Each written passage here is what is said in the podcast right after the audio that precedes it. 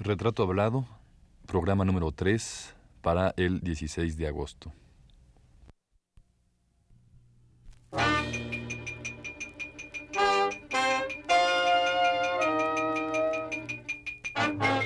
Radio Universidad Nacional Autónoma de México presenta Retrato Hablado.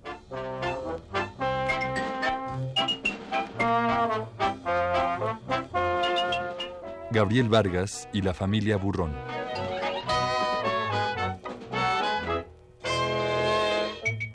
Un reportaje a cargo de Elvira García.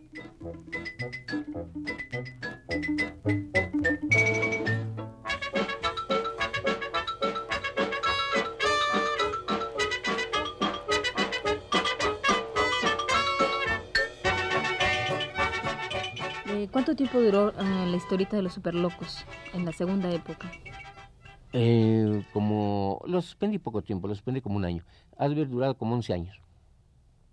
Como 11 años. Después de los 11 años nació la familia, Burrón. Sí, por una apuesta que yo hice de un señor muy estimable, el señor Ferrari, Fernando Ferrari. Es una persona muy conocida, era, pues ya falleció era el que hizo la adaptación en México de esa obra muy conocida que se llamó Anita de Montemar. Anita de Montemar era una obra que en, radio me parece, sí fue en radio, tuvo un éxito arrollador. Era un programa que lo estaban esperando diariamente a ver qué pasaba, en capítulos diarios. Y este señor Ferrari tiene mucho, una gran habilidad para hacer esas cosas. Y en esa temporada era el director de Pepín. Y una vez en una comida me dijo, bueno, ya veo que tú puedes manejar el carácter de un hombre, que lo has hecho tramposo, que lo has hecho que comete veinte mil cosas. Ahora quiero que hagas una mujer, ¿serías capaz de hacerla? Le digo, pues sí, puedo hacerla, como no? Le digo, pues, transponer los intereses a una mujer. Yo creo que para mí es más fácil manejar a una mujer que a un hombre. De como que le encuentro cosa más graciosa, más jocosa, sí lo puede hacer. Bueno, ¿cuánto apostamos? Le digo, bueno, pues, si él era el director de Pepín. Le digo, si estás dispuesto a que esto sea así, pues lo hacemos. Le dice, bueno, ándale. Bueno, pero ¿qué apostamos? 10 mil pesos. Si en dos meses no ha subido, vuelves a hacer otra vez Don Gilemón. Bueno, está bien. Digo, aunque ese ensayo no me gusta mucho, ¿no? Pero lo va a hacer. Hice la Doña Borola y, todos los personajes que salen con ella. Y tuvo un éxito que a los tres meses se vendía exactamente igual que con, que con Don Gilemón me traía. Siendo que Don Gilemón pues tuvo, dejó mucha huella en su época en México. Tanto así que yo me sorprendí en un viaje que hice a Guadalajara que todavía existan figuras de barro de, esa, de ese muñequito que yo sí hace un montón de años. Lo hice en época cuaternaria y hasta la fecha todavía siguen vendiendo las figuritas de barro.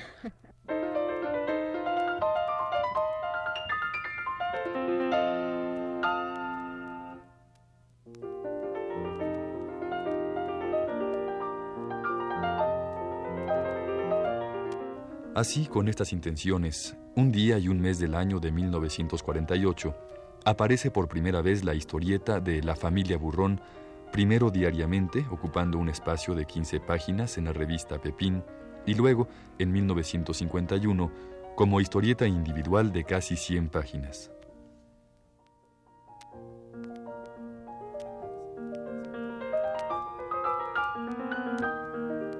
¿Y por qué le puso usted el nombre de la familia Burrón? Bueno, yo lo estuve, pensé muchos nombres, ¿no? Pero se me figura a mí que el hombre, el trabajador, que no da más para allá, aunque sea capaz, aunque sea inteligente, como que se le cierra todas las puertas del mundo y no puede progresar. Es un burro que trabaja día y noche para llevar un, un poquito de dinero a su hogar. Don Regino Burrón es una persona que tiene cierto talento, cierta cosa, pero por el medio en que ha desenvuelto su vida, pues no puede prosperar. Entonces estuve idealizando el nombre y se me que de burro, el burro que deja todo el día, trabaja duro, un burrón, un burrón. Entonces le puse la familia Burrón por eso, porque es, un señor que porque, aunque tiene, no es tonto, tiene cierto talento, ciertas cosas, pero no pasa lo que es. Entonces es un burrito que diariamente lleva el gasto y se acabó allí.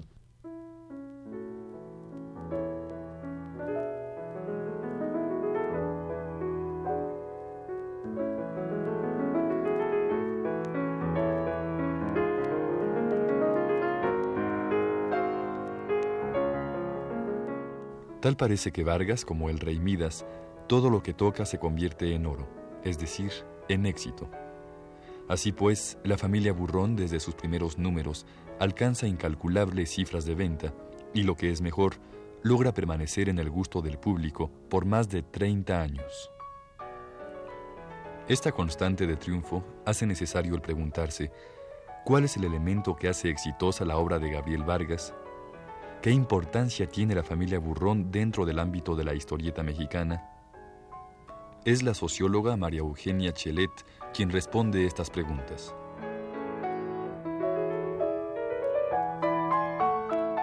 Esta serie empezó más o menos a finales de los años 40 en Los Pepines. Entonces él eh, desarrolló la línea eh, o el género costumbrista, satírico y cómico, ¿no? Entonces, este, eh, la importancia que tiene es que es un intento valioso al tratar de crear personajes mexicanos y recrear situaciones específicamente de México. O sea, él, él recoge toda un, todo un sentir de la mexicanidad. Y sus personajes son, están hasta la fecha, son vivos y están actualizados, trascienden precisamente el acartonamiento del estereotipo, hecho que pues le, le ha valido que se le tenga en cuenta como, como el autor de la serie costumbrista más importante de México sea, la caricatura eh, como medio de expresión eh, puede llegar a acartonar por el mismo dibujo a los personajes. Sin embargo, Vargas eh, tiene la suficiente creatividad para transmitirle a sus personajes esta vitalidad, ¿no? A pesar de que efectivamente pues no trasciende más allá, o sea, yo, yo pienso que, que, que Vargas no, no creó una conciencia de la mexicanidad, pero sí nos dio un sentir, o sea, sí nos, nos proporcionó todo un sentir de lo mexicano, es de las costumbres. Si nosotros observamos detenidamente las viñetas, vamos a encontrar que hay pequeños detalles que nos, que, nos van dando todo un sentir de lo mexicano, del campo y de la ciudad, porque él tuvo también series en donde que se ubicaron en el campo. Y la familia Burrón, que se ubica específicamente en un contexto social de la Ciudad de México, en las vecindades y este, son netamente citadinas estas, estas imágenes que él nos da, o sea, recrea toda esta cuestión mexicana, ¿no? Por otro lado, él también demuestra con el personaje de Borola que se puede conseguir un personaje femenino en la historieta que no viva simplemente del gag cómico copiado de las series norteamericanas. O sea, en un principio, desde 1934 que, que se empezaron a, hacer las, las, las historietas, los paquitos y los pepines, este, se importaban, eh, pues la mayoría, en, su mayoría, eh, series norteamericanas. Entonces muchos eh, de los historietistas mexicanos siguieron esta línea. Pero Vargas no, Vargas hace un intento por salirse de, de, este esquema importado, ¿no? Además, en los años 40 casi toda la producción fue de, de, melodramas. Entonces, este, él plantea que, de hecho, con su obra, que se puede hacer un personaje femenino que se salga de estas dos cosas, ¿no? Tanto de la línea que se importó de Estados Unidos, de los gag cómicos, como de el melodrama, que, plantea un tipo de, imagen femenina eh, basado en, el llanto y en el sufrimiento y en, y en las situaciones paroxísticas y climáticas. Entonces él nos demuestra que es posible un personaje femenino diferente.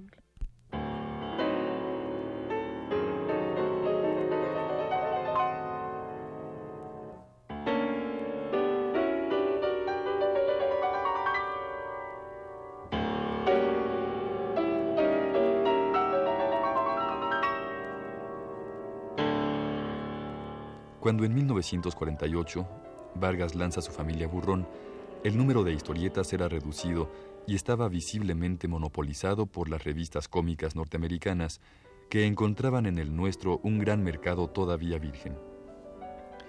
Poco a poco, cuentos como Corazón del Norte de Eduardo Martínez, El Murciélago de Alfonso Tirado o Cumbres del Sueño de José Cruz vinieron en algo a desplazar el sitio que ocupaban Superman, El Mago Maravilla o Willie Rogers, entre otras. Así, en el transcurso de algunos años, los historietistas mexicanos comenzaron a figurar y sus obras empezaron a llenar los expendios de periódicos y revistas, al grado de saturar el mercado con historias buenas, regulares y malas definitivamente.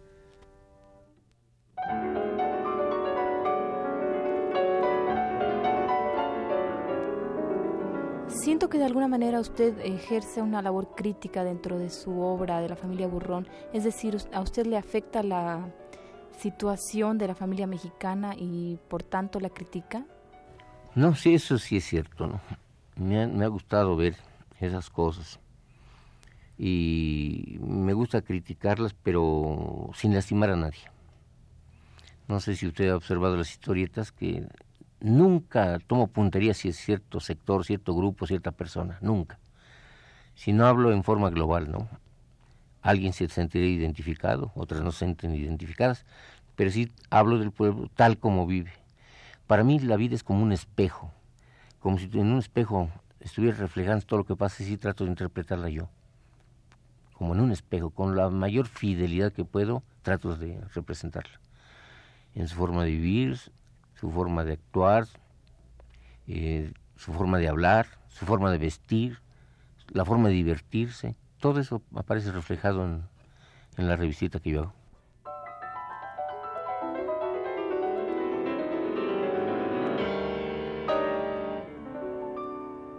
Pero la familia Burrón permanece. Queda fuera de todo ese montón de revistas que pretenden hacer humor y acaban en chistes malos que pretenden manejar situaciones difíciles y acaban enredándose en su propio argumento, que pretenden abordar temas difíciles y terminan hablando en términos grotescos y de mal gusto. En la familia Burrón, en cambio, Gabriel Vargas estructura relatos de la vida cotidiana y sin complicaciones va armando historias satíricas y críticas de nuestro sistema social.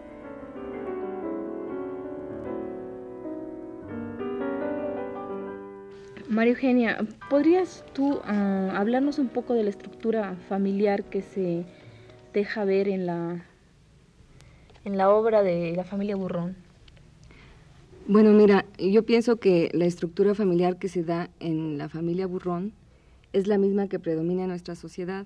O sea, es una familia ah, basada en la monogamia, este, autoritaria, en donde están perfectamente definidos los roles tanto del padre como de la madre, autoritarios en relación a sus hijos. Entonces, este es un tipo de familia que es la que, la que se expresa a través de, de esta historieta, que es la misma que predomina socialmente, ¿no? Es una estructura familiar. En esta serie, como su título original lo sugería, que se llamaba El señor burrón o vida de perro, se inspiró en el estereotipo de la mujer dominante de las series familiares norteamericanas. No sé si te acuerdes de Lorenzo y Pepita y de Educando a Papá. En aquellas, las situaciones jocosas eh, eh, mostraban al hombre dominado por la sociedad, por la tiranía de su esposa, por la tiranía de su trabajo. Hasta el perro se burlaba, por ejemplo, de Lorenzo, ¿no? O sea, era un tipo de hombre oprimido por toda la sociedad en conjunto. Pero diferente a esto, por ejemplo, Regino no es el, hombre dominado por toda la sociedad, sino que es, un hombre que goza de la vida, es un, eh, hombre que heredó de su padre el negocio de la peluquería y se dedica a ser peluquero, que está conforme y contento con, con la vida que lleva y con la vida que le da a su familia y que no se somete a los caprichos de su mujer, por ejemplo, en la Maggie, la esposa de, de Jigs, el de Educando a Papá, este, es, eh, le, le, exige y lo tiraniza a que le compre los vestidos de última moda o a que haga lo que ella quiere. En cambio, Regino no. O sea, Regino eh, mantiene dentro de la, de la estructura familiar eh, una autoridad. O sea, él es el que, el que manda. Y es bien curioso ver cómo incluso en, dentro de la historieta el mismo narrador que es Vargas le da siempre su lugar de autoridad al hombre. O sea, aunque Borola se burle de él o lo, lo trate de manipular o incluso a veces le llega a decir insultos, tapón de alberca o enano o lo que sea, siempre este, él restablece el orden. O sea, siempre es una figura que se respeta como la autoridad paternal, ¿no? Entonces, este, Borola, por ejemplo, A diferencia de, de, Pepita, que como te decía, eh, trata de dominarlo y de demostrarle que ella es más fuerte o más inteligente que él, cuando ella lo hace, este, le sale como quien dice el tiro por la culata, porque eh, se mete en líos y resulta que muchas veces Regino tiene que llegar a sacarla del lío en el que se metió y una vez más se restablece él el orden, ¿no? Una vez más es la figura este, patriarcal y central en el sentido familiar de la palabra, ¿no? Regino no es una revista, este, ni pretende serlo como, como lo es Jiggs precisamente, el, el personaje principal de Educando a Papá. O sea, él está conforme con su vida, le da a su familia un estatus de vida que él puede proporcionarles de acuerdo a su oficio y no este, aspira a otra cosa. En ese sentido, Borola sí es una revista, Saborola proviene de una, de una familia adinerada, entonces ella representa un poco el tipo que se dio en la Ciudad de México, de la rotita, o sea, la muchacha que, que una vez tuvo cierta posición social que la perdió porque se casó con un hombre de poco dinero como, como es Regino y que siempre trata de restituir o de añorar aquello con lo, con lo, de lo que una vez disfrutó. Entonces ella siempre está soñando y siempre está supliendo lo que no tiene con sus fantasías. Este, cuando ella agrede a Regino, eh, por ejemplo, su hija Macuca, siempre sale en defensa del padre, ¿no? Eh, en ese sentido, la imagen de la mujer aparece un poco como de protección, como protectora. Incluso aparentemente ella es eh, una figura más dominante en relación a Regino porque es más alta, es pues no más corpulenta, pero es una figura aparentemente más imponente, más brillante, más activa. Pero esto es solo en apariencia. En realidad ella este, depende absolutamente de, su familia, de Regino y de sus hijos. O sea, está bien establecida esta estructura familiar, ¿no? Toda su aventura, toda su iniciativa está condicionada por esta estructura familiar. Eh, hay una cosa muy curiosa que generalmente eh, Borola cuando emprende algún negocio, ¿verdad? Que siempre está emprendiendo negocios para tener un poco más de dinero. Eh, es muy curioso que ella mm, realiza las cosas antes de pensarlas y eso me lo recalcaba Vargas que eh, Regina, aunque es un hombre un poco más opacado por ella, es un hombre que racionaliza mejor sus, sus actos y ella no generalmente lo que tú decías, él siempre sale a, a salvarla de sus situaciones embarazosas. Precisamente este es un punto importante porque Borolas, por un lado, representa eh, una especie de héroe, de caudillo. Ella es una, una especie de, caudillo, la hidalguía así mexicana que se lanza a desfacer en tuertos y esto, ¿no? Entonces ella sí tiene eh, ciertos aspectos de la heroicidad. O sea, por ejemplo, los personajes pues nunca envejecen. O sea, parece que han bebido de la fuente de la eterna juventud y permanecen siempre de la misma edad y en la misma situación. Entonces ella es este comparte con los héroes ciertos aspectos. Otro de los aspectos es este que es una mujer de acción, no es una mujer de reflexión. Entonces ella todas las actividades que realiza tienen una meta muy inmediata, pero no es una meta que trascienda más allá de nada porque precisamente está eh, determinado y enmarcado por esta estructura familiar. Ella se apoya en la familia y se apoya precisamente en su esposo, en Regino, que es una especie también de fantasía eh, con la cual todos nos proyectamos, de, que hay alguien que la respalda y que la va a, a avalar y a salvar en un momento dado, ¿no?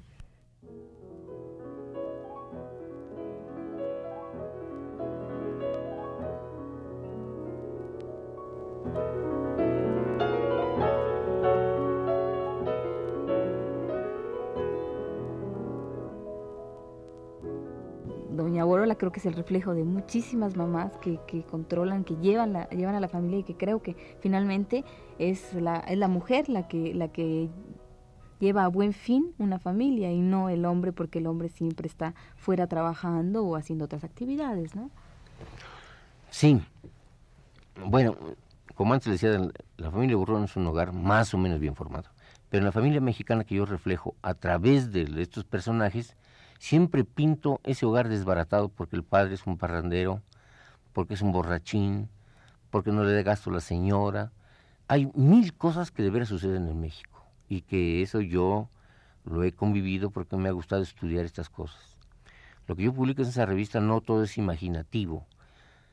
La, mayor parte de las cosas yo las he visto y, no las he vivido, claro está, pero las he vivido de cerca porque voy a esos lugares a ver cómo vive esa gente. Yo he visto últimas fechas cómo vive la gente humilde, que es algo tremendo, una promiscuidad espantosa, ¿no? Claro que para visitar lugares, pues no procuro ir vestido de primera comunión, sino me pongo mi ropa más viejita para andar en esos lugares, poderme meter con algunos amigos a sitios que en otra forma no puede entrar. Y sigue existiendo en México el individuo irresponsable, absolutamente irresponsable, en el cual delega toda, todo el peso del hogar a la mujer. Entonces la mujer, que nuestras mujeres mexicanas son muy abnegadas, pues no les queda más que tomar las riendas del hogar y contra viento y marea a sus hijos no les faltan de comer.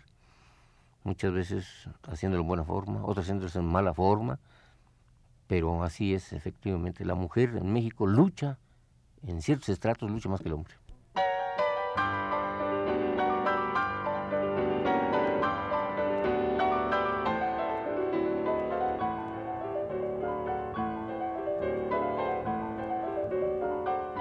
Sin embargo, hay quienes dicen que una obra no puede permanecer inmutable al paso de los años, sobre todo si ya han pasado más de 25, como es el caso de la familia Burrón, que en opinión del público y de algunos especialistas en historietas cómicas, la de Vargas ha decaído considerablemente.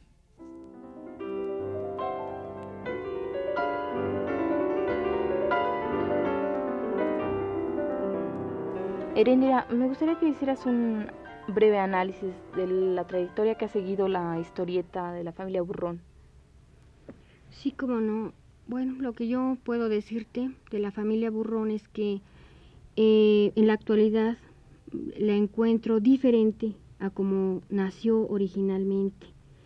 Y esto se debe a lo siguiente. Creo yo que eh, en el momento en que tuvo eh, nacimiento la familia Burrón como tira cómica, fue algo muy especial y diferente en cuanto a lo que estábamos acostumbrados a ver los que alguna vez nos acercábamos a este medio de comunicación. Es decir, era una historieta diferente eh, que hablaba de temas nacionales, que trataba problemas específicos de una clase social mexicana y que eh, ambientaba todos estos problemas de una manera muy concordante con la realidad. Eh, al ser así, pues eh, la revista Burrón empezó a ser, la familia Burrón empezó a ser muy leída, incluso en círculos universitarios, cosa que no se había dado hasta ese momento, en, tratándose de, esta, de este tipo de, de revista. Y creo yo que esto fue un cambio, un cambio que se eh, originó gracias a Gabriel Vargas, en este tipo de medio de comunicación y que todos lo sentimos así como un cambio, como algo que venía a renovar eh, la visión que se tenía y la idea que se tenía de la tira cómica. Eso creo yo que sucedió cuando la familia Burrón apareció en México y que se conservó quizás la frescura con la cual trataba a sus personajes, eh, los problemas, la forma en que nos hacía ver los problemas de una determinada clase social y sentirlos, eh, me imagino yo que la idea de Vargas era incluso hacer que su público fuera un público crítico, es decir, que ante eh, las vicisitudes de esta familia el público pudiera dar una opinión e incluso ponerse en el lugar de ellos y dar soluciones a sus conflictos. Y creo que esto más o menos duró, no sé, algunos años, pero siento yo que, ¿qué te puedo decir? no te podría decir con exactitud de cuánto tiempo hacia acá, pero es quizá reciente, eh, me parece que la familia Burrón ya no cumple su cometido.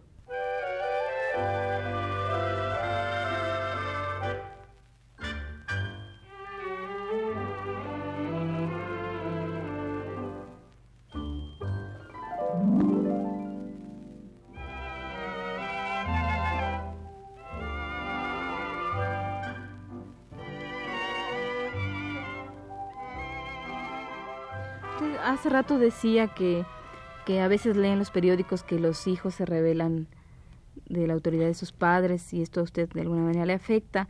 pero yo no siento que le afecte a la historieta, porque la historieta sigue ubicándose en el México o en la, en la sociedad más familiar donde los hijos obedecen a sus padres, cosa ya rara, donde las mujeres eh, son un poco más abnegadas y los hombres tienen, toman otra actitud, ¿verdad?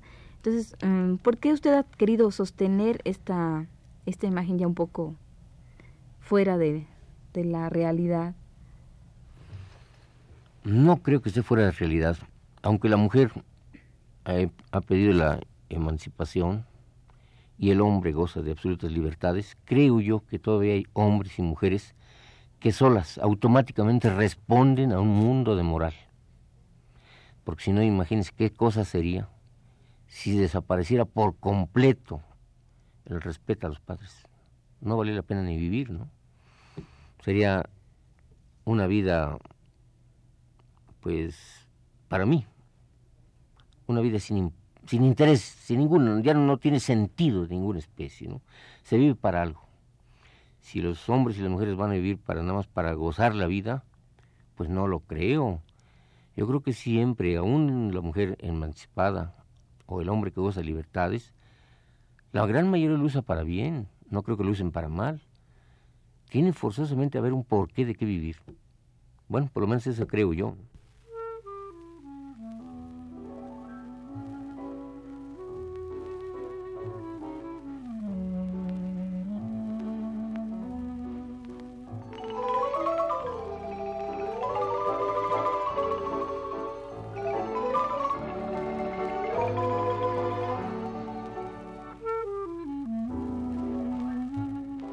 Las vecindades con sus grandes corredores, las bandas de pueblo que van por las calles tocando música melancólica, los camiones con sus letreros Chorrito Candelaria, sus pulquerías a cada esquina y toda la gente que se mueve en las historias de Gabriel Vargas, ¿hasta qué punto no forman ya parte del México viejo, del México algo provinciano que ahora ya casi por ningún lado es posible ver?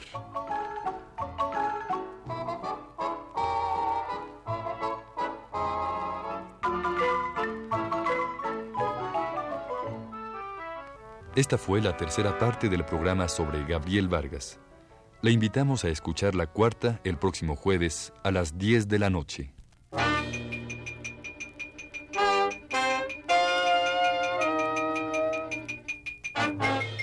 Radio Universidad Nacional Autónoma de México presentó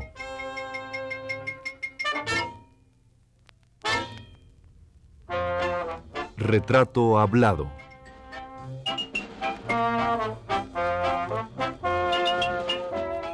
Gabriel Vargas y la familia Burrón.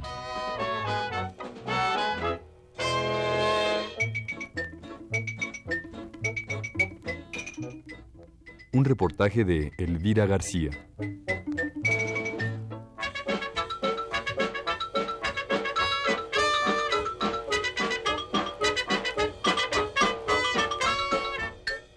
Participaron en este programa la socióloga María Eugenia Chelet y la comunicóloga Heréndira Urbina.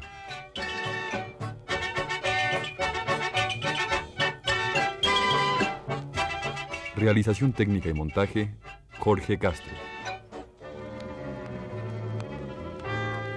Presentación en la voz de Álvaro Quijano.